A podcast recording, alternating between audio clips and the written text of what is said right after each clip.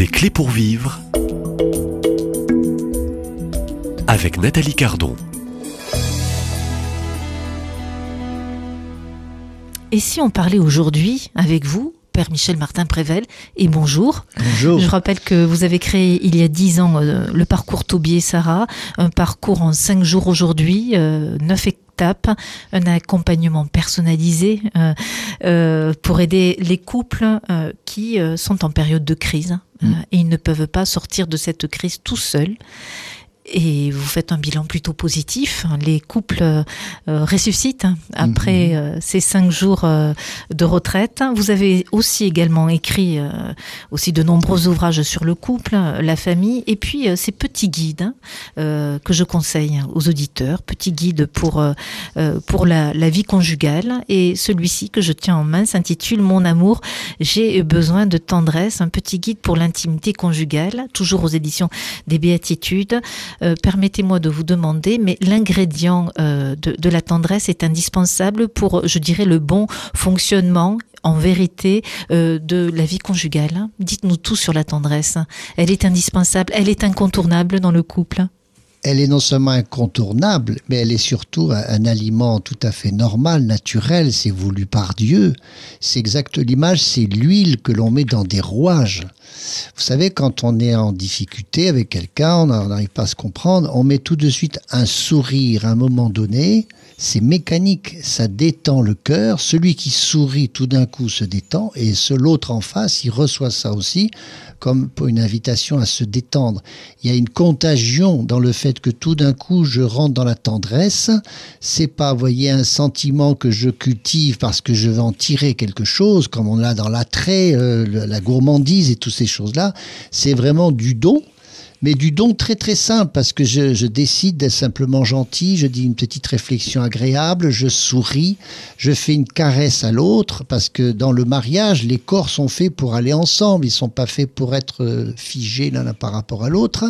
L'union des corps, elle porte l'union des cœurs, mais curieusement, quand le cœur se met à gouverner le corps, parce que c'est comme ça que ça fonctionne la tendresse.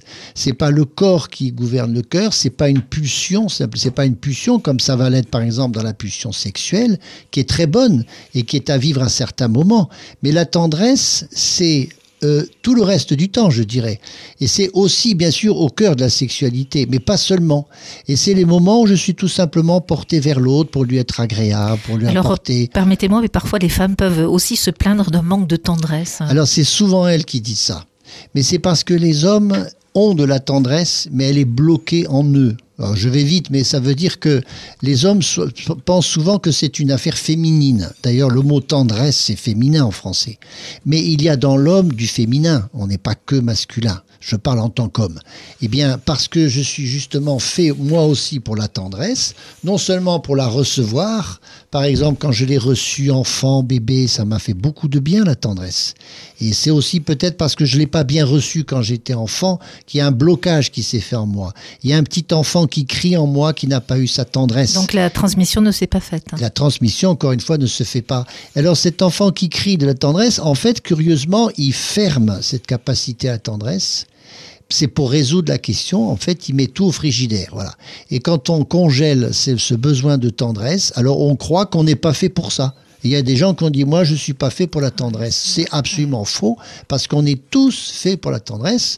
On a tous cette capacité à être, je répète, gentil, faire un sourire, dire des choses d'agréable, de caresser l'autre, de le prendre dans ses bras, surtout quand il souffre. On veut voir toute la compassion aussi qui s'accompagne avec de la tendresse. C'est ce que l'on fait facilement avec des enfants. Je crois que la plupart des gens, hommes ou femmes, avec un enfant, ils ont tendance à être tendres. Et, et, et, leur fait du bien à eux aussi, pas seulement à celui à qui ils donnent la tendresse. Ça veut bien dire que c'est un, c'est un, un incontournable de l'humanité, la tendresse. Or, on est dans un monde qui est devenu violent, on le sait bien, sans doute parce qu'il y a peut-être plus de gens qui souffrent, mais c'est pas parce qu'on a souffert du manque de tendresse qu'on n'est pas capable d'en donner, au contraire. Et le mariage peut être guérissant dans ce sens-là, où indépendamment de la relation sexuelle, il y a cette façon d'être avec l'autre, justement, d'une façon plus constante dans la tendresse. C'est une sorte de rapport dans le corps, par le corps, par des émotions qui sont dans le corps, qui, qui donnent beaucoup de noblesse à la relation conjugale. Voilà. Donc c'est pas pour remplacer la sexualité, c'est au contraire pour l'enrichir. Et je suis frappé qu'aujourd'hui il y a des jeunes couples qui sont dans le tout ou rien. Ils ont des grands ébats sexuels, surtout que la pornographie leur a donné des tas d'idées. Puis les, les écrans sont bien présents aussi. les hein. écrans, tout ça. Ouais. Et alors c'est du tout ou rien parce qu'après il n'y a plus rien. Ils se donnent même pas la main. Alors je connais des vieux couples qui se donnent plus la main. Au, Toby- à- au parcours Toby et Sarah, il y avait un monsieur qui était là. Je lui ai dit mais prenez la main de votre épouse. Il était catastrophé. Il m'a dit vous savez, je dois vous avouer quelque chose. Je ne lui ai pas pris sa main depuis 20 ans. Voilà, un homme qui était marié depuis 40 ans.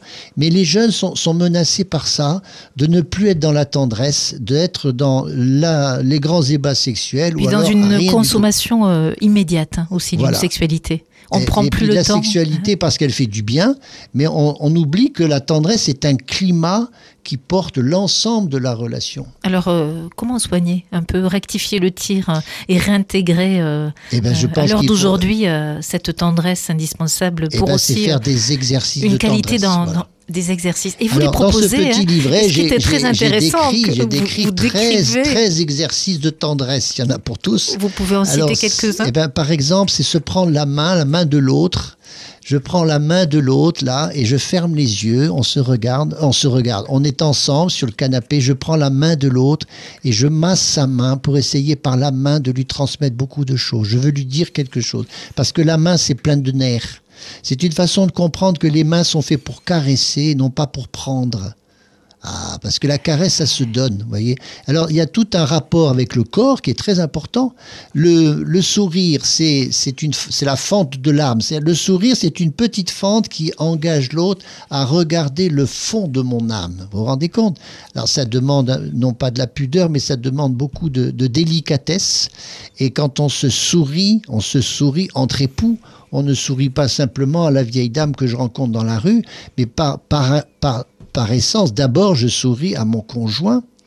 Alors, il y a le sourire, il y a le toucher, il y a la caresse, il y a la façon de le prendre dans les bras, surtout quand il est dans un moment de tristesse ou de difficulté ou de combat.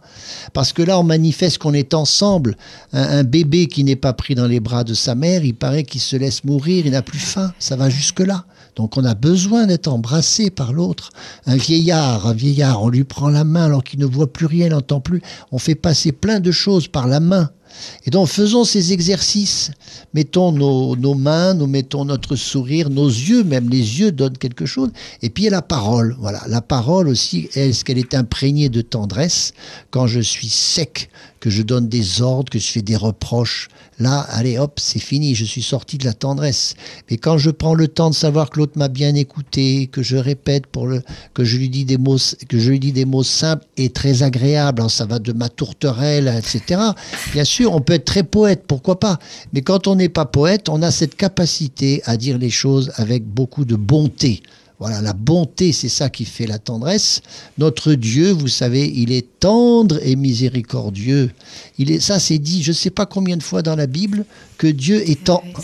Ça veut dire que quand nous, les hommes, nous sommes tendres, nous faisons quelque chose qui vient des mœurs de Dieu. Alors ça vaut la peine d'être comme Dieu, qui est tout amour, lui. Voilà comment la tendresse est finalement l'incarnation de l'amour.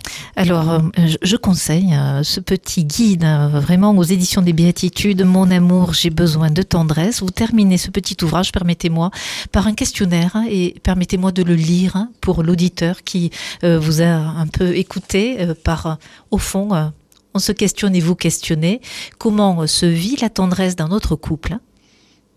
Quel rapport j'entretiens avec mon corps, indifférent, gêné, excessif? Mon rapport au corps de l'autre, sexe en général, pulsion, pornographie, chasteté? Donc on réfléchit. Suis-je libre de refuser les demandes de mon conjoint?